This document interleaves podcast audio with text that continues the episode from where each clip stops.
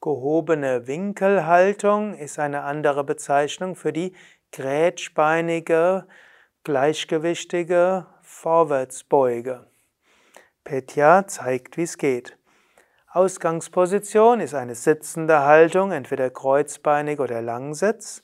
Von hier gibst du die Hände um die Füße oder fasst die großen Zehen mit Zeigefinger oder Zeigefinger und Mittelfinger.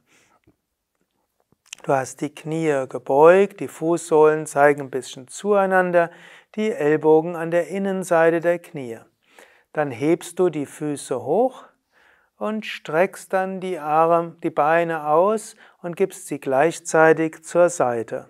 Und so ist es ein Winkel zwischen den Oberschenkeln und auch ein Winkel zwischen Oberschenkel und Rumpf. Daher Winkelhaltung, deshalb nennt sie sich Konasana. Kona heißt Winkel.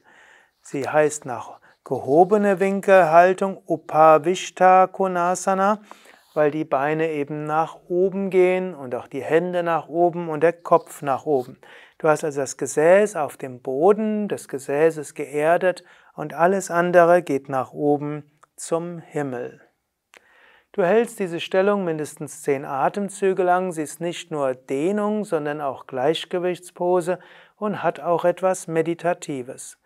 Anschließend kannst du dann langsam die Knie wieder etwas beugen und die Füße auf den Boden gehen, entweder im Langsitz entspannen oder zum Schmetterling kommen oder zu anderen Übungen des Vorwärtsbeugezyklus.